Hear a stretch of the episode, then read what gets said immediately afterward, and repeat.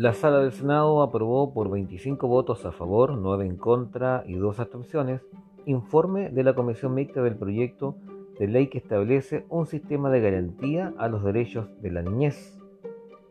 El proyecto que establece un sistema de garantías de los derechos de la niñez son garantizar y proteger integralmente los derechos de niños, niñas y adolescentes de Chile.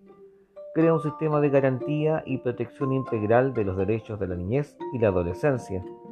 Estará constituido por instituciones destinadas a respetar, promover y proteger el desarrollo físico, mental, espiritual, moral, cultural y social de niños y niñas y adolescentes.